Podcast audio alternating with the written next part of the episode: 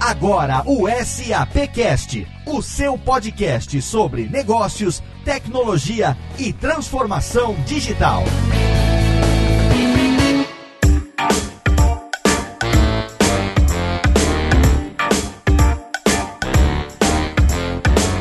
Olá, seja muito bem-vindo. Eu sou Léo Lopes e é com orgulho que recebo você para mais uma edição do SAPcast, o podcast da SAP Brasil, nosso encontro quinzenal para falar sobre negócios, tecnologia e transformação digital. No programa de hoje, a gente vai falar sobre algo que é do interesse de todos na atualidade, o departamento de recursos humanos das empresas. Força de trabalho e o local de trabalho estão mudando, todo mundo sabe disso. Você ouve aqui nos episódios do SAPcast como as coisas estão estão se transformando atualmente e o departamento de RH precisa evoluir também para gerenciar melhor o pool de talentos das empresas. São várias gerações, uma legião de trabalhadores, não só internos como externos também, e também equipes dispersas que colaboram digitalmente diferentes fusos horários, diferentes culturas. Toda uma nova era que já está acontecendo e para isso é preciso a gente estar tá preparado para essa transformação. É sobre esse tema que a gente vai falar na edição de hoje do SAPcast. Para falar comigo, eu tenho aqui a presença do meu amigo companheiro de SAPcast, diretamente do departamento de audiência e marketing da SAP Brasil, Rodrigo Murad. Estamos juntos mais uma vez, Rodrigo. Grande Léo, tudo bom com você? Tudo ótimo. Já estava esperando para a gente abordar de novo o tema recursos humanos desde o começo do ano, hein, Rodrigo? Com certeza. Esse é um tema que nosso ouvinte sempre está pedindo. Os feedbacks que a gente recebe pelas redes sociais são sempre solicitando esse tema para a gente. Então hoje a gente vai aprofundar um pouquinho mais esse super debate sobre recursos humanos. E para falar com a gente, quem foi que você você convidou para o programa de hoje. É isso aí, Léo. Para essa conversa hoje temos dois super convidados. O primeiro deles é a Béia Carvalho. A Béia é palestrante futurista que fala sobre os diferentes temas de inovação, sobre a nova geração que está chegando com tudo no mercado de trabalho e também sobre inovação. Oi, Béia, tudo bem com você? Tudo bem, obrigada pelo convite. Adorei estar aqui com vocês e adorei também o tema, né? Geralmente as pessoas nos convidam para falar de temas específicos ou só de gerações ou só sobre nova era ou só sobre inovação e acho que essa conversa de hoje vai ser muito bacana, porque na realidade na nova era não tem como a gente dividir esses temas, né? Eles estão todos juntos e misturados e quando a gente analisa eles dessa forma, junto e misturado, a gente chega em resultados bem melhores do que quando a gente olha um por um separadamente, porque eles não existem separadamente. Então, obrigada, eu acho que vai ser bem bacana a conversa de hoje. Que ótimo. E para fechar nosso time, a gente também está hoje com Marcelo Carvalho, ele é diretor de recursos humanos anos aqui da SAP Brasil e com orgulho pela segunda vez estamos contando com a participação dele. Olá, Marcelo. Bom dia, Rodrigo. Bom dia, Beia. Bom dia, Léo. Obrigado pelo convite. É um prazer estar aqui compartilhando um pouquinho da, da vivência da SAP nessa transformação digital. Obrigado. Obrigado, Rodrigo. Sejam bem-vindos, Beia e Marcelo. E é com esse time de craques que a gente vai tocar a edição de hoje do SAPcast.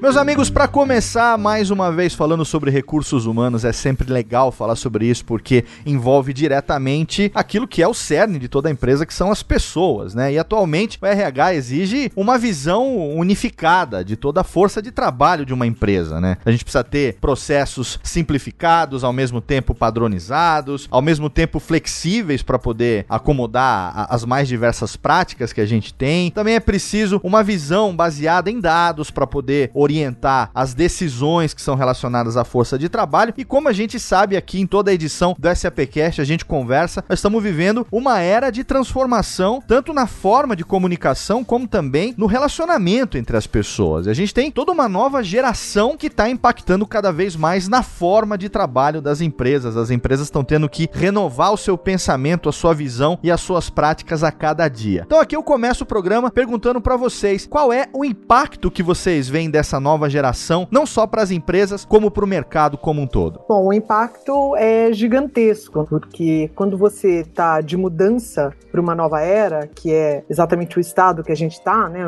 A gente está em transição entre duas eras. Você tem todo um arcabouço de referências da sua que você traz da velha era, que serve muito pouco para resolver os problemas da nova era e principalmente para resolver os problemas de transição. Mas você também ainda não tem um arcabouço arcabouço de ferramentas e de conhecimento da nova era. Então a gente fica nesse impasse que a gente está vivendo, né? Muitas vezes até uh, dá aquele bate aquele desespero, porque você se sente um pouco impotente e incapacitado para resolver os novos problemas. Você é experimentado, de repente você já tem um cargo alto na hierarquia das empresas, você passou por muitas coisas e de repente você se vê diante de um problema que você realmente não sabe nem por onde começar. Então acho que uma das coisas que eu gostaria de falar sobre essa era da transformação, esse estágio de transição, é alertar principalmente os líderes que muitas vezes a gente quer resolver problemas dessa transição usando todo um ferramental da velha era. E é por isso que as coisas não acontecem, é por isso que geralmente você rala o dia inteiro, faz mil reuniões e chega no fim do dia você não resolveu nada. Porque se você tem uma nova era, você tem que ter um novo approach. Quando você tem uma nova era, para dar conta dessa nova era, você tem uma nova geração. Então, na realidade, é muito mais fácil a gente fazer alguma coisa junto com essa nova geração do que a gente fazer alguma coisa para essa nova geração. E o que eu é, reparo, às vezes simplesmente no discurso das empresas ou efetivamente nas ações das empresas, é que as empresas ainda estão tendo um comportamento do século passado que é fazer as coisas para o outro e não junto com o outro. E quando você faz junto com uma nova geração, você está mais perto desta nova era. Não sei se dá para captar essa imagem que eu quis passar, mas que quanto mais você faz junto com a velha, com a velha geração e a partir dos seus velhos conhecimentos, você está mais no século passado do que no novo século. Você está mais na era passada do que na nova era. Né? Então, a partir do momento que você dá o braço, dá as mãos para uma nova geração, e aí eu estou falando nova de dos millennials, quer dizer, dos caras que têm hoje 37 anos, os mais velhos, e estou falando até de você dar a mão ali pro cara de dois anos de idade, entendeu? Porque ele já nasceu numa nova era, ele tem um outro tipo de cabeça. Ele nasceu para quando ele for jovem, ele vai estar tá conversando com, com robôs, ele, ele não vai aprender a dirigir, porque ele não vai precisar mais dirigir, vai ter um carro sem motorista. Então, quanto mais a gente se conecta com essa nova era, mais a cabeça da gente se abre e se permite entrever soluções. Eu sempre falo que se você parte de approaches conhecidos, se você parte de um approach de que todo carro ele só anda porque ele tem um motorista, você nunca vai chegar num carro sem motorista. Então é preciso um outro olhar para poder chegar a novas soluções. Para uma empresa como a SAP, ô Marcelo, como é que é lidar com isso, né? Porque não só o tipo de pessoa, o perfil de pessoa, mas a localização dessas pessoas, a gente sabe que tem muito profissional trabalhando remotamente também. Como é que é para o RH de uma empresa do porte da SAP lidar com isso tudo? A SAP ela tem investido bastante em criar aí um, uma oportunidades, né, para trazer novas gerações para o mercado, principalmente para ter esse, esse mix que a gente considera ideal, uma diversidade aí de gênero, de idades, de gerações no mercado de trabalho. Então nós temos aí programas como o TDI, que é o Training Development Institute, que forma novos profissionais para o mercado. Nós temos o programa de Sales e Pre-Sales Academy, temos o programa de estágio e vários outros. Então acho que primeiro trazer, misturar essas gerações tem sido enriquecedor, porque os gestores precisam aprender a lidar, como a Bea falou, com o novo, é, lidar com as necessidades, a, as aspirações dessa nova geração. E obviamente a gente observa também nessa transformação, como a Bea comentou, dos valores, das aspirações que essa nova geração tem. Então, por exemplo, muitas vezes não é importante para eles ter uma mesa para ser gerente, ter o corner office, como se fala, aquele uhum. escritório fundamental. Eles querem mobilidade, eles querem poder trabalhar de qualquer espaço, trabalhar de casa, da praia, do parque, querem poder experimentar, viajar. Então, é importante para eles terem acesso a oportunidades fora do Brasil e poder trabalhar da,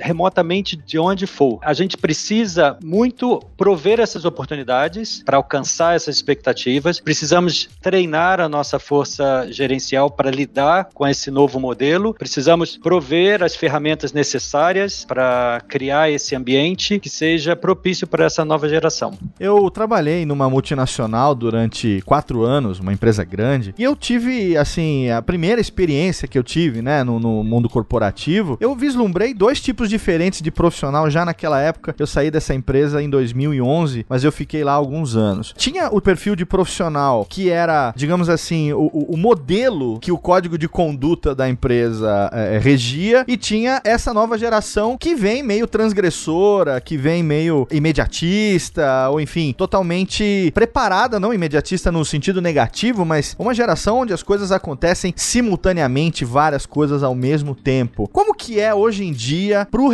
recursos humanos lidar com dois perfis totalmente diferentes? Acho que tem mais do que dois, vocês vão poder me iluminar nesse sentido, mas lidar com perfis assim tão díspares de profissionais, alguns que se enquadram, digamos assim, num perfil mais de escritório, digamos assim, e outros que se enquadram nesse perfil mais solto, mais móvel. Como é que funciona isso? Bom, pela perspectiva aqui da SAP, eu diria que é complexo, tá? É, nós temos aí várias gerações, como você mesmo comentou. Então eu vou te dar um exemplo, né? Nós temos uma política de flexibilizar trabalho remoto. Muitos gestores ainda não abraçaram essa política. Para eles é difícil não ter o funcionário aqui no dia a dia. Certo. Então isso isso realmente é algo que não é da noite para o dia que você consegue uma mudança, mas papel de RH exatamente é estar tá ajudando esses gestores a fazer essa transição transição a entenderem que o poder de atração dessa nova geração tem que estar alinhado a flexibilizar e a atender, como eu falei anteriormente, atender às aspirações e as necessidades dessa nova geração. Ô Béia, você como palestrante futurista, você que tem contato é, não só com quem está vivendo esse momento, mas que antecipa também tendências de comportamento, pela sua análise, pela sua experiência no dia a dia, você acha que esse é realmente um caminho sem volta? Quer dizer, as empresas elas vão precisar realmente realmente se adaptar a isso, essa transformação que está acontecendo agora? Ou você vislumbra isso como algo de fase, algo passageiro da época que a gente está vivendo? Não, o mundo vai para frente. Tem gente que quer que ele vá para trás, mas ele só vai para frente. Então, realmente, eu acho que o que o Marcelo estava falando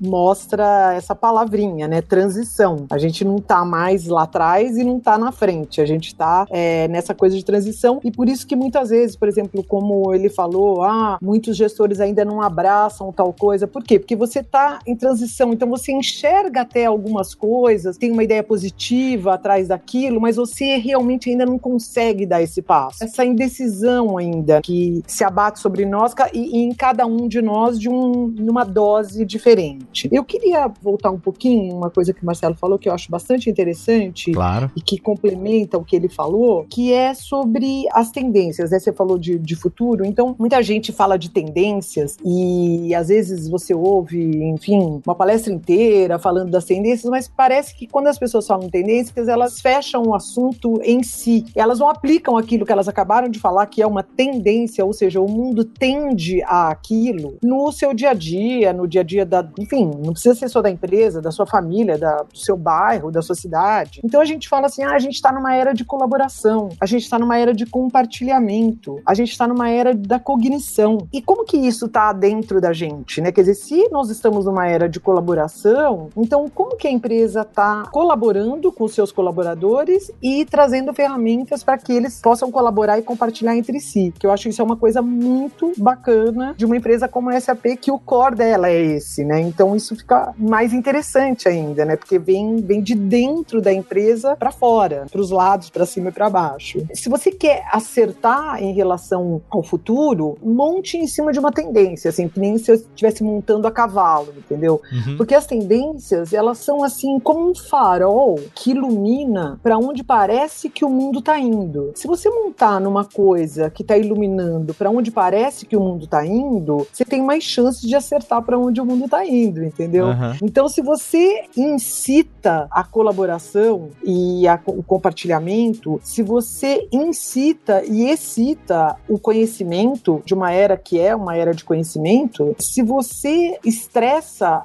uma era que é uma das grandes coisas é que ela é uma era globalizada, você começa a chegar a soluções. Então, por exemplo, uma pesquisa recente diz que 85% dos jovens entre 18 e 34 anos, ou seja, os millennials, eles sonham em conhecer o mundo. E aí você tem uma empresa multinacional do outro lado, que tem bases em todo mundo. Quer dizer, como que você pode reter, atrair reter talentos atendendo esse sonho de conhecer o mundo? Então, a hora que você atende, por exemplo, essa ideia de conhecer o mundo, Na verdade, você está fazendo várias coisas, você está atuando em várias tendências ao mesmo tempo. Que uma é a globalização, a outra é o conhecimento, porque quem muda de país eh, expande a sua área de conhecimento, portanto, expande a sua área de conforto. Portanto, quando você expande a sua área de conforto, você tem muito mais resiliência e não tem como você sair do mundo, enfim, sair do seu país e não usar forças de colaboração e de compartilhamento. Então você vê que quando você entende uma tendência mais profundamente, quando você pega uma tendência e vai nela, estuda ela na profundidade, você consegue ver soluções e geralmente essas soluções elas é, resolvem mais do que um problema. Eles além de quererem conhecer o mundo, eles querem impactar o mundo. Isso é importante porque na SAP a nossa missão aí, né, que é ajudar o mundo a rodar melhor e melhorar a vida das pessoas. É interessante que quando a gente tem esse programa dessa nova geração, eles se identificam com essa missão. Eles querem sair da sua área de conforto, eles querem se identificar com uma organização, com uma empresa que tem um propósito maior, que tenha um impacto. Então isso também é uma beleza dessa nova geração. Então acho que a gente tem muito que valorizar isso. Com certeza, Marcelo. E tem uma coisa muito interessante que é os millennials, o pessoal aí que está hoje entre 20 e 37 anos, vamos dizer assim, o lema, né, deles era eu quero trabalhar numa empresa, vai mudar o mundo. Então eu quero trabalhar na SAP porque ela vai ajudar a gente nessa coisa de mudar, de salvar o mundo. A geração Z, que tem hoje entre 8 e 19 anos, quase 40% delas numa entrevista diz que ela quer inventar uma coisa que vai mudar o mundo. Então veja que interessante que a gente eh, já está aprendendo, né, com os millennials que querem mudar o mundo. E aí vai e tá vindo uma outra leva de dessa nova geração dizendo eu vou inventar uma coisa que vai mudar o mundo. Então como que as empresas vão realmente dar as mãos para essa nova geração que quer inventar uma coisa que vai mudar o mundo, né? O que, que eu vou dar para ela? Conhecimento, ferramentas, eu vou abraçar ideias divergentes, heréticas, dissidentes. Como é a cabeça de uma empresa que vai abraçar toda uma geração que diz que quer inventar uma coisa que vai mudar o mundo? Né? Então eu acho que a gente está vivendo momentos que serão históricos extremamente interessantes, né? Você não acha? Sim, exatamente. Vou te dar um exemplo da SAP. No nosso laboratório em São Leopoldo, aqui no Brasil, no sul do Brasil, perto de Porto Alegre, os funcionários podem optar por dedicar 20% do seu tempo em criar, criar algo, em inovar. E eles têm aí a aprovação do gestor, né? E os recursos necessários para trabalhar, escolher uma, uma solução para inovação implementado, eles têm aí todo o reconhecimento. Então, é a SAP incentivando essa geração a poder tomar 20% do seu tempo para inovação. É fantástico, né? Isso, porque muitas vezes quando eu estou assim palestrando, as pessoas falam: "Ah, mas me dá um exemplo, né? Como que a gente pode fazer isso?". É difícil assim, né, dependendo do grau de, vamos dizer assim, de abertura para o novo de determinadas empresas, é difícil você começar uh, com os primeiros movimentos, né, em relação a abrir a empresa para inovação, a fazer com que a empresa respire, inspire, expire inovação. Mas ao mesmo tempo, é muito a gente ter esses exemplos de grandes empresas multinacionais que conseguem fazer isso em larga escala, porque isso é uma inspiração para que cada empresa consiga ver no seu âmago, né, quer seja uma empresa extrema, uma microempresa, uma média empresa, como que ela consegue colocar em prática algumas dessas ferramentas ou dessas ideias que uh, as grandes empresas já testaram. E essa daí é, é essa que você comentou é maravilhosa, né?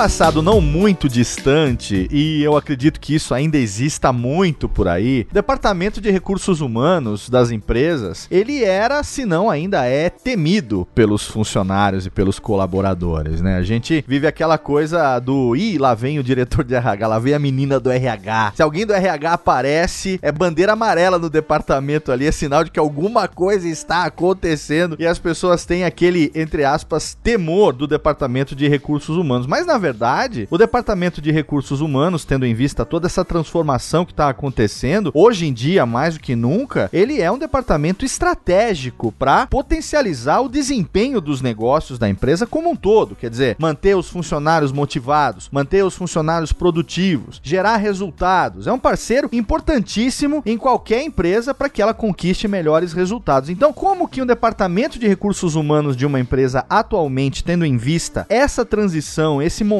né, esse turning point que a gente está conversando aqui agora, como é que ele se transforma para se adaptar a essa nova demanda, não só da empresa, como também do comportamento das pessoas? Eu acho que a gente está vivendo a ascensão né, do departamento de RH, como a gente viu aí há uns, talvez uns 15 anos atrás, a ascensão do departamento financeiro, né? Eu me lembro que nessa época eu ainda era sócia de uma agência de publicidade e comecei a ver isso assim como realmente o financeiro disparou é, na frente de, de todas as outras outros cargos e profissões, né? E eu acho que a gente vê isso agora com o departamento de RH, é um movimento é, mundial, né? Não é uma coisa que está acontecendo aqui só no Brasil, porque tem a ver com esse novo mundo, esse mundo complexo, né? Que o Marcelo estava falando. Eu sempre digo que a gente deixou de viver num mundo complicado para viver num mundo complexo, né? E a grande diferença de um mundo complicado para um mundo complexo é o seguinte, prestem bem atenção. Um mundo complexo é um mundo muito, muito, muito mais complicado que um mundo complicado. Né? Então a gente, exatamente, a gente tem que prestar bastante atenção do que, que a gente vai fazer. Mas voltando aí, a ascensão do RH, ela acontece, como eu falei no princípio, as coisas não acontecem é, separadamente num mundo complexo, elas acontecem tudo junto ao mesmo tempo. Né? Então você tem uma ascensão de tecnologia e uma ascensão do RH, isso faz com que muitas das estratégias de RH que eram difíceis de serem colocadas na prática extensivamente sejam possíveis e passíveis de serem feitas hoje em dia com tecnologia. E olhando para o futuro, você vê que o, quer dizer, nem para o futuro, para o presente e futuro, você vê que esse departamento tem abaixo de si grandes tarefas, né? Porque ele, tirando o fato que ele tem que atrair e reter, tem que treinar, mas não é mais o treinamento do século passado, né? É treinar como essas pessoas conseguem atuar num mundo complexo. Capacitar, mas não é capacitar essas pessoas com essa ou aquela habilidade, mas sim com essa habilidade de transitar num mundo complexo. É como que esse departamento consegue ter ferramentas de ideação, que foi um pouco o que o Marcelo falou que já acontece aí com a SAP,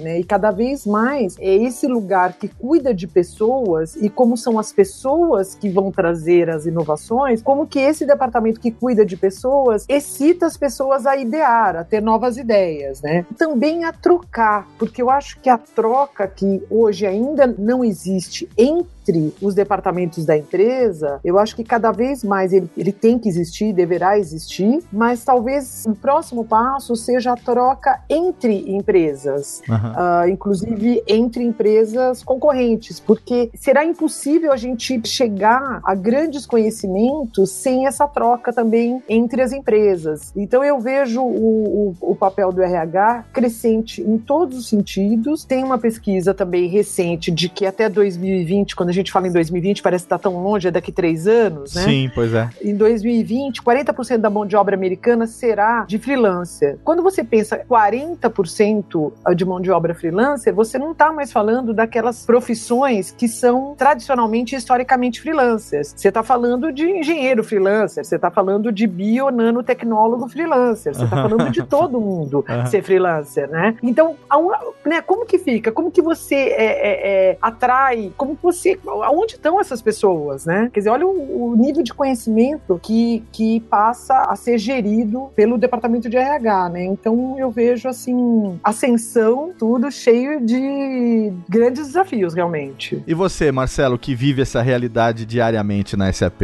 Bom, Léo, eu acho que há 25 anos, quando eu comecei minha carreira em RH, eu já escuto o RH tentando ser estratégico, né? Como é que a gente sai aí do querer ser estratégico para ser estratégico, uhum. né? O que fizemos fizemos na SAP foi exatamente reorganizar nosso RH focando um time para atividades mais ligadas ao negócio, que são os, os parceiros de negócio, né? E tem, obviamente, o RH, que continua sendo tradicional, folha de pagamento, processos, admissão, não, não a parte de aquisição de talento, mas toda a parte burocrática, né, digamos uhum, assim, sim. do RH. Então, essa parte não deixou de existir. Obviamente, a tecnologia, os processos, os sistemas estão melhores, mais aperfeiçoados, mais amigáveis, então isso melhorou, mas não deixou de existir. Mas esse RH que quer ser estratégico, hoje ele tem aí sistemas, informações, analíticos que podem ajudá-lo muito nessa transição de um RH mais estratégico, né? Como ele impacta o negócio, decisão, como ele pode colaborar com a liderança para alavancar resultados, né? E, e também eu acho importante é, ressaltar aqui nessa transição de um RH estratégico é que hoje não basta você seguir políticas e processos internos, por melhores que eles estejam, mais sistematizados, mais automatizados ou mais amigáveis. O importante é que estamos diante de outros desafios, então você precisa estar mais próximo da sua equipe, você precisa conhecer melhor a sua equipe. Não há sistema, política ou automação que vá substituir isso. Então você pode ter informações em tempo real, mas você precisa estar próximo. Próximo que eu digo é entender a necessidade do seu time, entender como o, o que motiva esse time a se engajar. Engajamento é a palavra-chave aqui. Estar engajado, estar colaborativo com a empresa. Então eu acho que isso é importante. O, o HR estratégico hoje, para mim, é aquele que tem a, a, seu dispor informações que vão ajudar na tomada de decisão do, do, do negócio e também focando nas pessoas. Como a Bea comentou, nada acontece sem as pessoas. Elas trazem o resultado que as empresas precisam.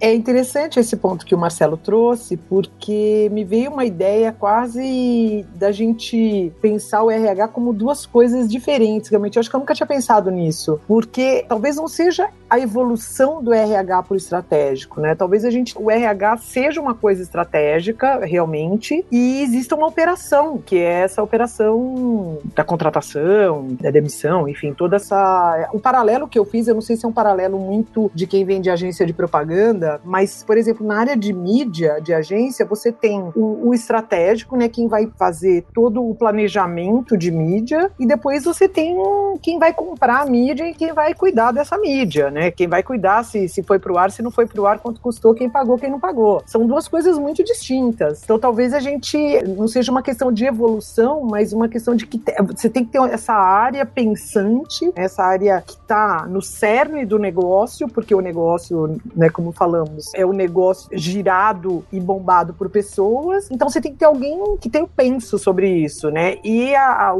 a operação é uma, é uma outra coisa, realmente, né? Sim, Beia. E eu cito outros exemplos dentro do nosso próprio RH. Por exemplo, a nossa área de remuneração variável, né? Então eu tenho um time que vai alinhar os planos de remuneração, as metas, à, à necessidade do negócio, para onde a SAP quer crescer. E tenho outra área dentro de remuneração que está na execução do dia a dia, planejamento salarial, toda a parte sistêmica dos processos. Então são duas partes distintas, dois times distintos dentro da própria remuneração. O mesmo se replica na área de recrutamento e seleção. Eu tenho toda uma área estratégica. Qual é, como eu atinjo hoje o talento que eu preciso para SAP? São mídias sociais, são é, LinkedIn, são outras é, ferramentas e eu tenho a parte que executa o dia a dia. A recrutadora que entrevista, que marca, né, vamos dizer, as entrevistas com, com os gestores, que faz toda a revisão de currículos. Obviamente, você pode sempre ter um, uma combinação das duas coisas, né? Então, quando você desce essa estratégia ao nível país, você pode ter aí um, um pouco um, um, perfil combinado. Então, a pessoa que está aqui hoje no meu time de Talent Acquisition, ela também tem que estar tá pensando o que é estratégico no Brasil. São mídias sociais, aonde eu acho os talentos? Eu preciso estar tá em feiras de universidades ou eu, qual é a ferramenta que é mais utilizada por jovens universitários no Brasil? Entende? Então, você pode ter aí a combinação também dos dois perfis. No fundo, o RH ainda não conseguiu eu não acho que é algo de curto prazo, se livrar da parte operacional, da parte tática, né? Mas você tem que ter os dois perfis. Isso é, isso é muito importante. Marcelo, e falando nessa questão da parte operacional e da parte tática também, como é que fica a transformação digital nisso? Que papel as novas tecnologias, as novas ferramentas têm no sentido de auxiliar o RH a alcançar esses objetivos? Fundamental, a tecnologia tem alavancado aí o negócio de forma exponencial. Eu diria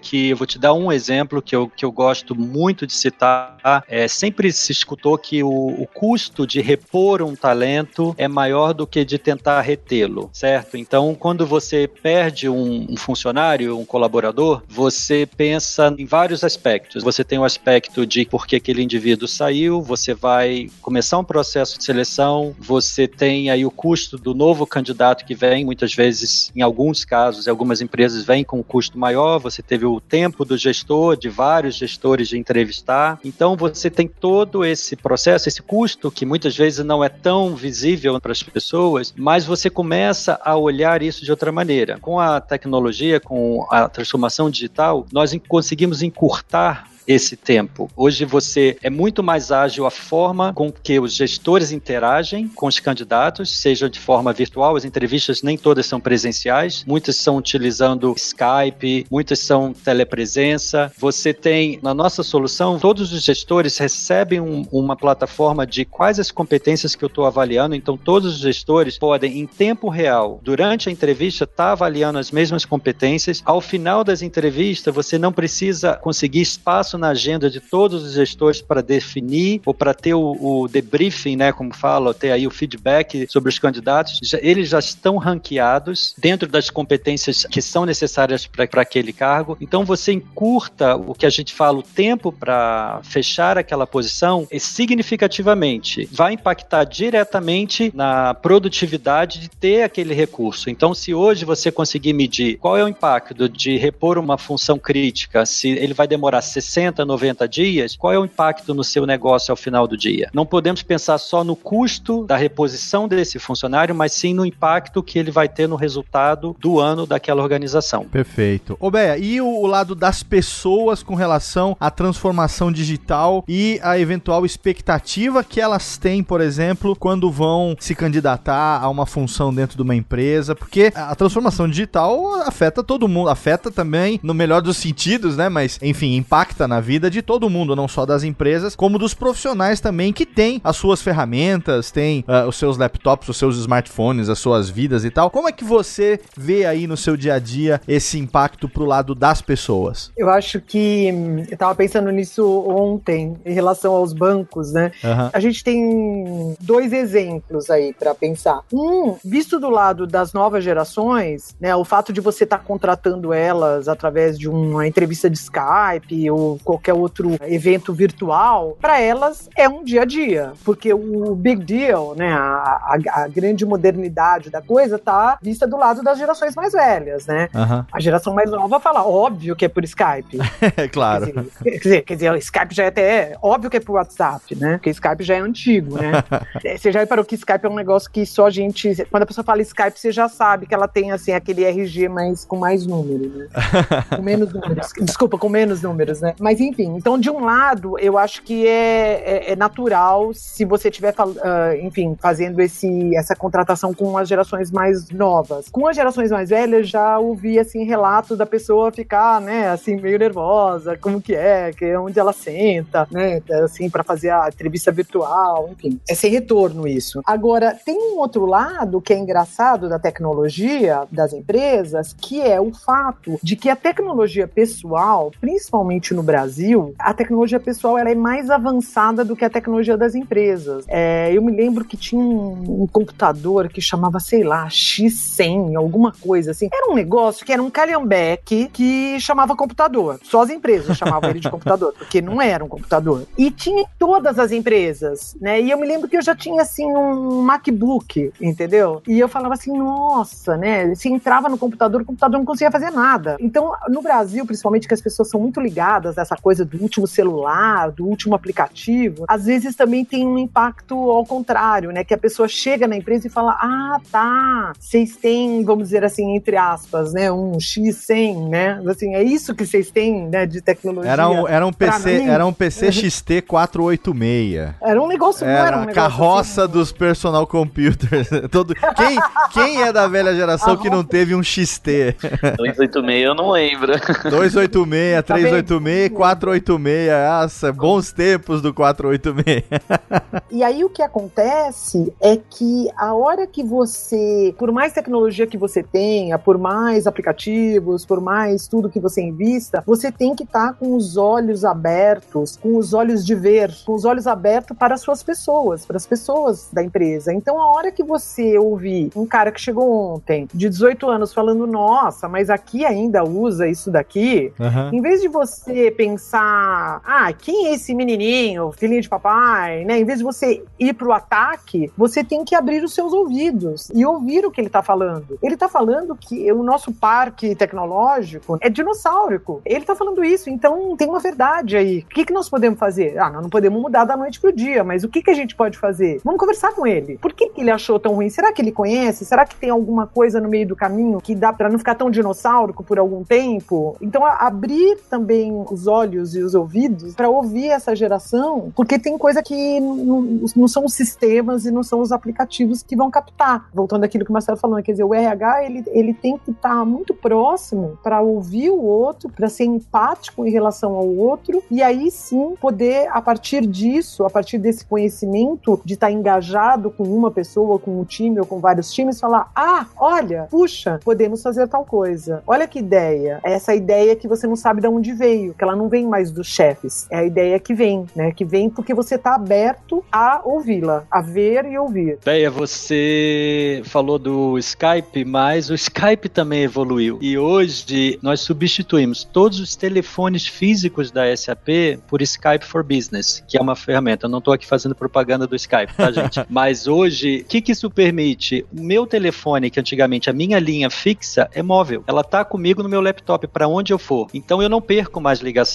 Ou eu posso, no momento que eu não estou conectado no meu laptop, eu também recebo a mesma ligação no meu celular. Então, se alguém liga para o meu ramal, eu recebo onde eu estiver. Então, isso também, no início, né? Imagina quando as pessoas souberam que iam ter seus telefones físicos tirados da sua mesa, uma insegurança. Mas é importante que as empresas entendam que as mudanças trazem um certo desconforto, mas que não devem se intimidar, né? Eu acho que que a Bea já falou várias vezes, temos que seguir adiante. É uma transição, mas não pode parar, não pode deixar que a insegurança ou o medo estacione essa evolução que todas as empresas precisam passar. Com certeza. É impressionante como todo mundo quer né, fazer o tal do omelete sem quebrar o ovo. E não vai rolar isso. Você, pra fazer o omelete, tem que quebrar o ovo e, como diz a grande filósofa, você pode quebrar muito ovo e não fazer omelete, né? O que é muito pior. Então, realmente, para mudar, a gente tem que ir lá, tem que ralar, dói, é desconfortável. Você fala, meu Deus do céu, quando isso vai terminar? Não vai terminar, porque depois vai vir uma outra. Mas se você olhar pelo lado de evolução, de quanto você evoluiu do ano passado para esse ano, porque você foi forçado a fazer mudanças na sua vida pessoal, na sua vida familiar, na sua vida corporativa, na sua vida como cidadão brasileiro, tudo isso dói, mas tudo isso é uma coisa grandiosa. É por isso que a gente está aqui. A gente está aqui não é para ficar deitado numa rede.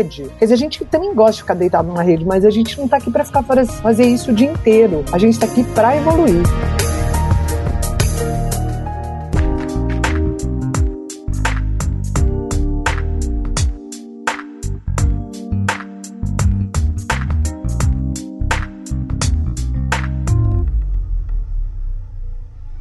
É muito bom bater papo com pessoas que não só estão vivendo isso no dia a dia, como tem no seu ofício diário o exercício da futurologia, senhora Beia. Porque nós estamos aqui no SAPcast, todo final de programa, a gente faz um exercício de futurologia aqui e hoje a gente vai fazer totalmente embasado na, na sua experiência, né? Então, com base no que a gente conversou no programa de hoje, a gente conseguiu ter uma visão bem bacana de como é que é esse cenário do ambiente de trabalho nas empresas, como é que a, a, o departamento de RH está se reinventando, como é que as pessoas estão fazendo parte dessa transformação, como é que as novas tecnologias estão, ao mesmo tempo que potencializando a produtividade dos colaboradores, também estão fazendo com que o próprio departamento de RH das empresas tenha uma maior eficiência, desmistificando barreiras, unindo as necessidades, os anseios dessas novas gerações, obviamente com as estratégias de crescimento, de resultado das empresas. Então, para poder concluir o programa de hoje, eu queria perguntar para cada um dos nossos convidados o que é que espera do futuro desse setor, do futuro do setor de recursos humanos dentro das empresas, tendo em vista a transformação que podemos dizer que está se iniciando agora, né? Vocês já disseram isso várias vezes ao longo do programa. A gente está no meio dessa fase de transição. Tem como a gente prever mais ou menos como vai ser o futuro? Ou o futuro é uma luz lá no fim do túnel que a gente ainda não sabe se é de um dia claro, se é de um farol, o que está acontecendo? Uma coisa que eu observo é como que os millennials, então, de novo, os caras que têm entre 36 e 20 anos hoje, vão se relacionar com a geração Z que está entrando no mercado, porque esses millennials, geralmente, eles têm irmãos que são Zs, né? E quando você entrevista essa geração millennial, eles falam assim sobre os irmãos. Nossa, essa geração do meu irmão é terrível, eu não consigo ficar um minuto com eles, eles são loucos. Então, acho que a gente já ouviu um pouco dessas palavras em, em relação a eles mesmos, né? Então, seria interessante observar como eles vão acolher, que tipo de espaço eles vão, vão dar para essa geração que está entrando no mercado de trabalho e talvez com isso a gente também consiga, através dos millennials, cortar um caminho para essa nova geração. Porque, gente, dentro em breve, falar de millennials vai ser uma coisa antiga, entendeu? Porque daqui a pouco eles têm 40 anos, eles estão com 37. Quer dizer, eles já são, eles já são gerentes, já são diretores das empresas. Nós temos que nos preocupar com a geração Z, que está entrando aí no mercado e está esgarçando, estressando todo mundo. Então, essa é, esse é o meu convite aí. Como que os Y podem ser um elo entre todas as gerações anteriores e essa geração que está entrando no mercado. E por fim, aqui queria encerrar minha participação aqui dizendo que não dá para a gente ir para essa nova era, já que todos estamos de acordo que estamos em trânsito para uma nova era. Não dá para a gente ir para essa nova era carregando um portfólio de soluções da velha era. Funciona. Você não resolve um problema da nova era com as suas ferramentas da velha era. Então, como que a gente se abre para esse mundo de inovação com essa nova era? Como que a gente se abre para esse mundo? A gente se abre para esse mundo olhando para as novas gerações, entendendo as novas gerações, vendo, falando, abraçando, trocando com essa nova geração. Léo, em relação ao RH, hum. né, o que eu espero aí o, do futuro, o que eu, eu vejo, eu vejo uma evolução, né, daquela parte tática que eu comentei, da parte processual, cada vez mais automatizada. Então a tecnologia aí importantíssima nesse lado do RH. E eu também espero ou vejo ou almejo, digamos assim, outros colegas de RH e também espero que outros profissionais de RH também olhem mais o lado humano da área que as pessoas podem ter no negócio, né? Que eu acho que é a parte mais fundamental, é a parte mais estratégica que o RH pode cooperar. Certo. Por um lado, de gerações que a Beia estava comentando, eu espero, né? Eu, eu imagino que as novas gerações que estão por vir,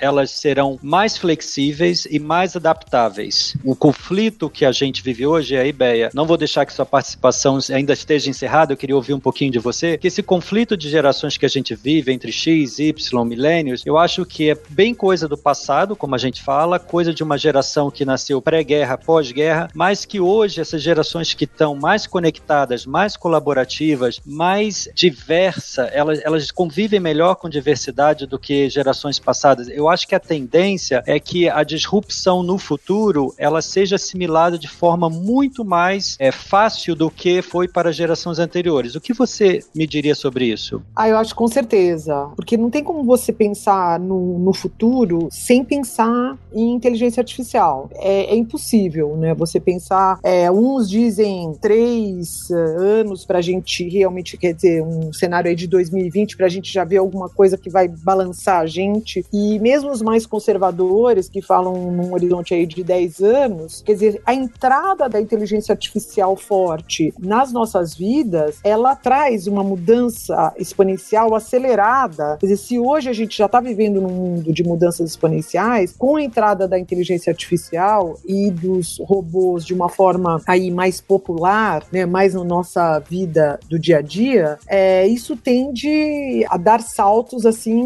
monumentais. Então, uma geração que está vivendo num mundo que, como eu digo, parou de andar, que agora só salta, é uma geração que está muito mais aberta a inovações disruptivas. A inovações de uma forma geral e a inovações disruptivas de uma forma particular, né? As inovações disruptivas a gente deixa para um outro bate-papo, né? Que assim a gente já engata uhum. e é um mundo muito legal para se falar, mas sem dúvida uma geração que está ainda está entre nós, né? Que são a, a componente da quarta idade, os centenários e os supercentenários, que são as pessoas que nasceram antes da Segunda Guerra Mundial, são pessoas muito menos aptas a, a como geração, como comportamento geracional, a conviver com mudanças exponenciais, né? São, é aquela geração que pão, pão, queijo, queijo, mais um dá dois e estamos conversados, né? Sim. Enquanto que você pega as novas gerações que um mais um dá cinco e amanhã um mais um dá oito, né? Que legal, a gente já tem aí mais um tema, Rodrigo, para anotar na nossa, no nosso banco de pautas aí para 2017, deixar no radar aí do Max para a gente poder aproveitar essa oportunidade e também falar sobre isso, porque é realmente muito interessante. A gente pode aguardar mais Beia Carvalho no SAPcast ao longo de 2017. Eu acho que o programa de hoje foi riquíssimo para todo mundo, não só para quem trabalha nas empresas, mas para quem é profissional de recursos humanos das empresas e de qualquer área que seja. Rodrigo Murad, eu estou extremamente satisfeito e você? Também, Léo, super satisfeito, super convidados hoje. Acho que o ouvinte vai adorar o conteúdo que a gente preparou para o podcast de hoje. Quem quiser conhecer mais sobre o trabalho de Beia Carvalho, aonde que a gente encontra você nas interwebs, Beia? Bom, eu sou aquela pessoa super facinha. O meu site é www.beiacarvalho.com.br. Eu tenho um canal no YouTube. Eu tô em todas as redes como Beia Carvalho, LinkedIn, tô no Instagram. No Instagram eu tenho um Hungry Beia, que eu posto só sobre comida. que legal. Muito bom. Tô em todas as redes, espero vocês por lá e posto todo dia, então tem bastante conteúdos no meu site, tem o meu blog com vários assuntos sobre o futuro, assuntos que a gente abordou aqui, de, de robótica, de futuro, de inteligência artificial e de gente, né? Porque isso que é importante, gente. Perfeito. Bem, obrigado pela sua participação nessa edição do SAPcast. Todos os links para todas as suas redes, os seus sites estão no post desse programa. Pode ter certeza que o ouvinte do SAPcast vai cutucar você lá para acompanhar melhor o seu trabalho. Muito obrigada, foi demais participar nesse podcast. Quero mais. Com certeza vai ter. Se prepara aí que a gente ainda vai te chamar muito mais vezes. E você também, Marcelo Carvalho, o nosso CHRO, diretor de recursos humanos da SAP Brasil, esteve aqui com a gente mais uma vez. E eu já vou avisar você, viu, Marcelo? Terceira vez pode pedir música, tá? Você já vai preparando aí o seu pedido, porque três participações você já vai poder pedir música. Obrigado pelo seu tempo por estar mais uma vez aqui conosco. E como é que o ouvinte do SAPcast pode interagir com você? Obrigado você, Léo. É, obrigado, Bé, aí. Acho que uh, realmente o tema é bem atual e, e, a gente pode passar horas aqui conversando. Bom, meu e-mail é marcelo.carvalho.sap.com. Será um prazer conversar com outros colegas de RH, contar um pouco mais aqui da, da, da nossa transformação digital, né? A gente vive isso no dia a dia, então fiquem à vontade de entrar em contato. Obrigado aí. Obrigado você, Marcelo, pela sua participação. E assim nós encerramos o tema do programa de hoje. Você, ouvinte, fica aí, porque eu volto já já com meu amigo Rodrigo Moradi pra gente encerrar com o nosso bloco final de recados e interatividade.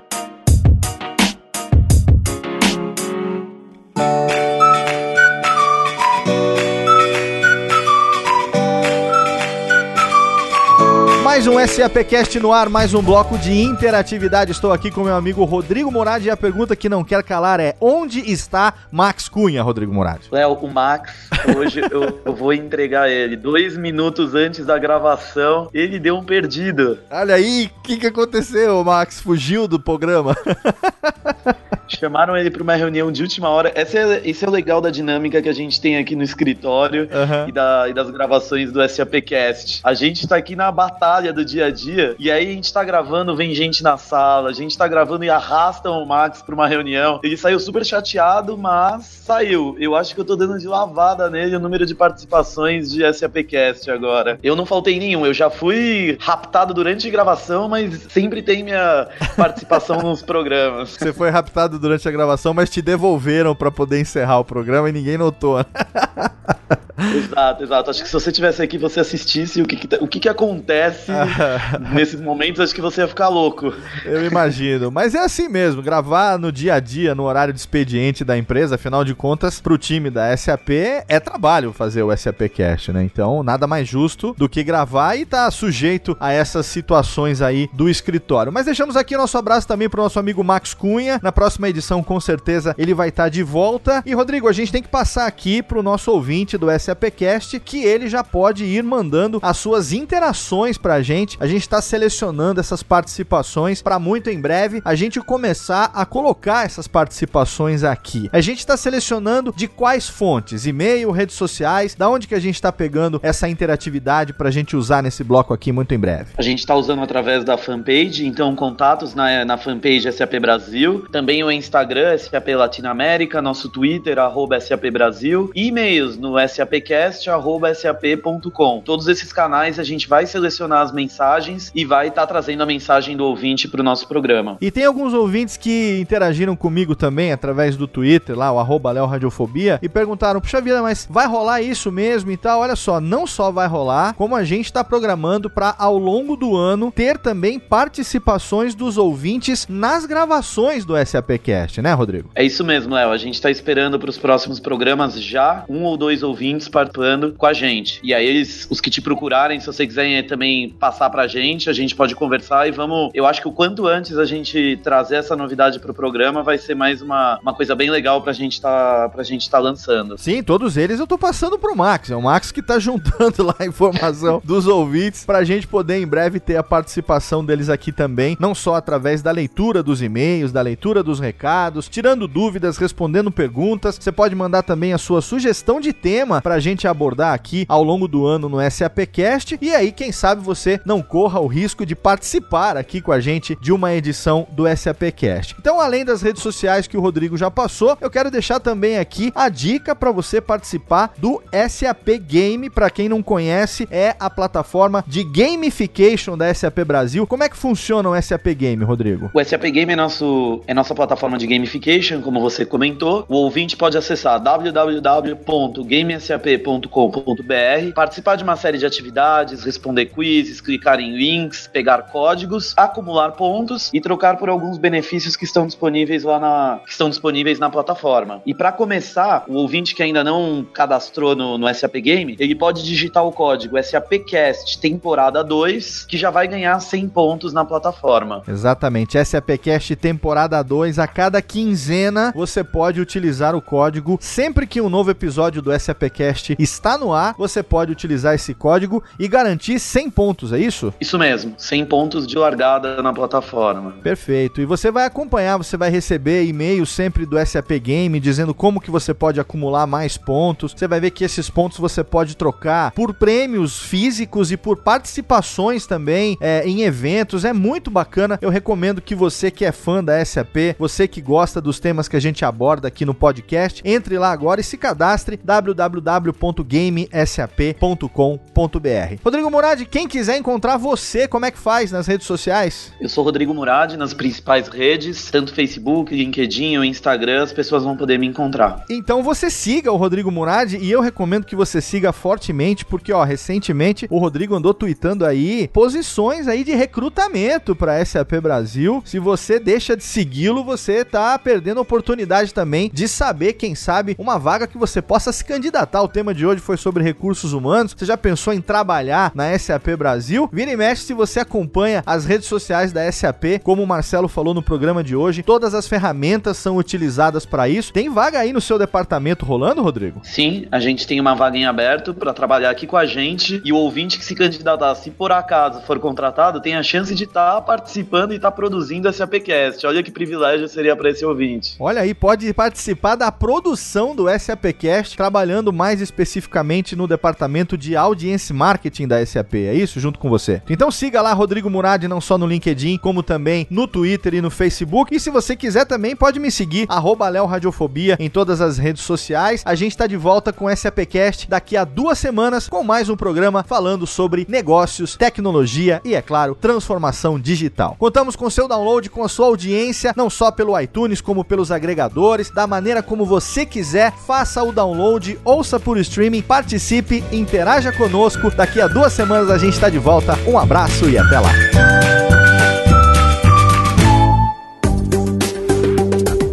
Para mais conteúdo SAP, acesse sap.com.br.